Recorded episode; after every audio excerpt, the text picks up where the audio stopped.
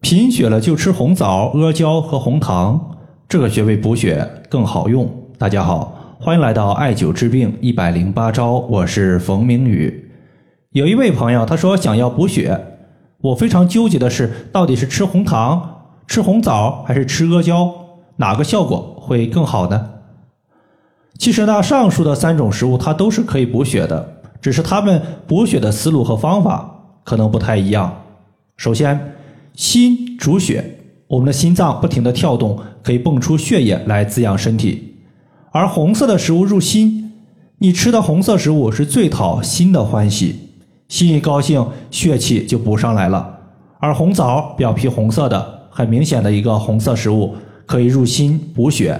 类似的还有红皮花生，其次红糖它也可以补血。其实对于红糖是否能够补血，在中医和西医上面分歧是特别大的。主要的争议就在于西医认为啊，补铁它可以解决缺铁性的贫血。既然红糖不含铁，那么肯定啊就不能补血。但是呢，从中医的角度来看，红糖补血它是从味道入手的。要知道，甘味食物入脾。甘味其实在这里呢，它有两个方面，分别是淡味儿和甜味儿。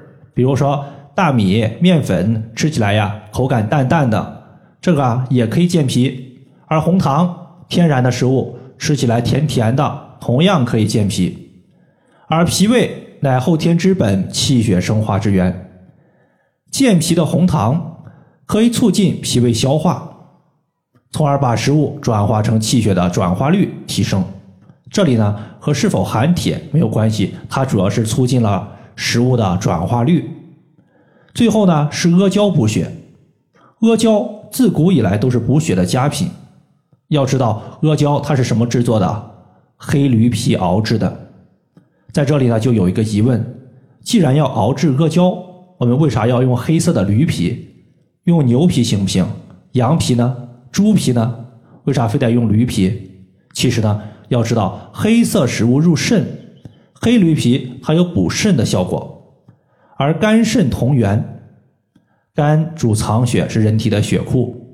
既然用黑驴皮熬制的阿胶可以补肾，那么补肾就相当于是变相的补肝，身体的血库充满了血液，你说我们的气血是不是就补上去了？因此呢，你可以发现红糖、红枣和阿胶都是可以补血的。具体用哪一个，就要看你的一个气血不足，主要体现在哪个方面。比如说，你属于是肝肾亏虚、肝血不足。比如说，肝它是主目、主眼睛的，你感觉眼睛啊有点干涩，肝血不足，或者是月经不太好的，你可以用阿胶；或者说感觉食物转化率不太好的，没啥胃口的，你可以考虑用红糖。所以说呢。其实补血的穴位在这里呢，有一个穴位效果也是非常好的。在这里呢，我们说一下，叫做足三里穴。足三里穴它的作用其实非常类似于我们在上面讲的红枣，因为足三里穴属于胃经，而胃主消化，胃好不好，直接决定着你能不能吃，有没有吃饭的欲望和胃口。尤其是在刚刚过去的夏季，不少朋友反馈说自己啊，在整个夏天食欲不振。家里边的小孩子非常挑食儿，面黄肌瘦的，吃饭之后感觉不太舒服，腹部胀胀的，百分之八十以上的这种患者都可以用足三里穴来进行解决。在这里呢，大家再记住一点，就是足三里穴它其实还有顺气儿的效果。在前段时间呢，微信群里啊有一个学员，他刚刚做完妇科的手术，手术呢都过去两天了，一直没有排气儿的情况。他自己非常担心，后来呢，第三天医生给了他用了些药物，终于呢是排气儿了。因为你只有正常排气了，你才能够正常的吃饭和消化。但是出院之后，他遗留下来一个后遗症，就是吃点东西，尤其是吃凉的，就会感觉腹胀、腹痛，觉得肚子里边啊有股气体在身体里边乱撞，撞得自己疼。后来呢，就重点针对三个穴位进行刺激，包括中脘穴、足三里穴和太冲穴。其中中脘穴和足三里穴是先拔罐，然后进行艾灸。拔罐之后，每个穴位绑了一个大号的绿叶艾灸罐，再艾灸三十到四十分钟。太冲穴呢，由于它是在我们的脚上，直接涂抹蓝色的艾草精油，刮痧五分钟，然后手持一根一点八公分的石墨艾条，艾灸三十分钟以上。艾灸当天，他的一个身体之中有气儿乱窜的情况就得到了极大的缓解。后来呢，又艾灸了一个多月，胀气的情况就彻底消失了。